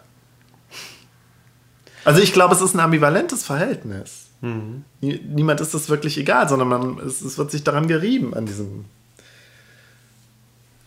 an dieser Vorstellung von Kunst. Ja gut, ich glaube, wir kommen zu keinem Punkt. ja, tja. Ich, ich merke auch, es, es fällt mir schwer, darüber sachlich zu sprechen. Ja, aber das ist doch einfach, auch nicht schlimm. Ähm, weil ich diese sachliche Perspektive nicht habe, weil mich das irgendwie permanent ja, selbst betrifft. Ja. ja, das ist doch gut. Also das ist doch auch langweilig. Also ich, ich meine, ich verstehe das auch, ähm, aber da können wir vielleicht in irgendeiner Folge, vielleicht finden wir noch einen anderen Aufhänger darüber mal zu sprechen.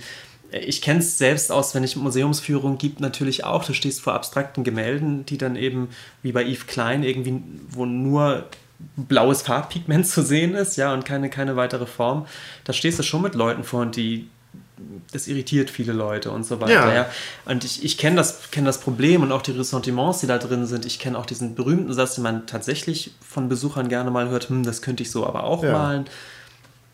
Aber da reden wir vielleicht von anderen nochmal. Genau, wir haben ja uns da schweifen wir jetzt sehr. Ja, wir haben uns aber auch schon überlegt, uns da diesen einen Film mal anzugucken. Wie heißt der nochmal? My, My Children Child Could Do That oder so? Ja. Ja. Vielleicht nehmen wir das als Aufhänger, um das Thema nochmal aufzurollen. Ja. Hm. Ja, gut, dann gut. Äh, faden wir so langsam aus. Ja. Aber du hast noch einen Nachklapp. Achso, wir haben noch, äh, ja, wollten wir noch einen Nachklapp machen? Ja, weiß nicht. Du hast, mir ist auf jeden Fall aufgefallen, du hast weder genießt noch gehustet. Nee, überhaupt nicht. Nee. Gut, ne? Ja. ich dachte die ganze Zeit, ich müsste niesen. Gut. Ähm, du hast noch einen kleinen Nachklapp. Nur einen ganz kleinen okay. Nachknapp, weil der, äh, der Timo völlig zu Recht gesagt hat. Ähm, gemeinsamer Freund von uns, der, Freund einer der drei Leute, die unseren Podcast hören. dass wir äh, bei der Michael Jackson, als wir über Michael Jacksons Musikvideos ja. gesprochen haben, da hatte ich ja so, so, einige genannt und auch kurz erzählt, ähm, warum die toll sind. Und er sagte, ich habe natürlich die grandiosesten Musikvideos gar nicht genannt, äh, seiner Meinung nach, nämlich ja. äh, Scream und Remember the Time. Die waren ja auch später alle. Die waren viel später. Ach, deswegen hat der Timo das auch, glaube bei Facebook gepostet oder so. Verstehe, verstehe. Was hat er? Ich glaube, Timo hat Scream, das Scream-Video bei Facebook gepostet, aber ich bin mir auch nicht sicher. Ach so, weiß ich nicht. Äh, jedenfalls äh, in der Tat extrem äh, aufwendige mhm. ähm, aufwendige äh, äh, Musikvideos und glaube ich auch sehr bekannte. Das Remember the Time spielt so ein bisschen im alten Ägypten. Ach, äh, Eddie Murphy spielt eine Nebenrolle und ist auch so ein 15-Minuten-Video mit ja. einer tollen Tanzszene. Fand ich auch das Lied schon so schlecht. Und Scream, Scream ist dieses, super geil. Scream ist dieses Weltraumvideo, was, mit der, der was in, so einem, in, so einem, CGI, mega ja. CGI äh, in Weltrauminterieur spielt mit Janet Jackson zusammen. Ähm, aber lustigerweise haben beide Videos oder beide Songs es dann nie in die Live-Sets von Michael Jackson geschafft. Und meine These war ja eher so ein bisschen, oder das Interessante zu beobachten, wie er eben dieses Setting und die, und die, äh, die visuelle Seite aus den Videos eben auch mit in die Live-Shows holt. Ähm, Ja. In, in seine, äh, als, als Nummernreview sozusagen mit den Kostümen aus dem Video und so weiter. Und weder Scream noch Remember the Time, was mir dann auch eigentlich erst aufgefallen ist, als Timo das schrieb, äh, haben es irgendwie ins, ins Live-Set geschafft. Remember the Time hat er Ja. nie live gespielt Ha. was ich eigentlich angeboten hätte mit diesen schönen Kostümen und so. Und Scream genauso, die spielt er live nicht. Ähm, Aha. tja. Das wollte ich bloß sagen, weil, Ja. ich das, äh, weil ich mich auch gefragt habe, das stimmt, Remember the Time, warum bin ich da eigentlich nicht drauf gekommen? Aber das ist, glaube ich, der Grund, der das live nie gespielt. Das war es nur zu meinem Nachklapp. Gut. Okay, gut. Ja, dann sind wir durch, oder? Genau. Gut. Bis zum Tschüss, nächsten bis zum nächsten Mal. Tschüss.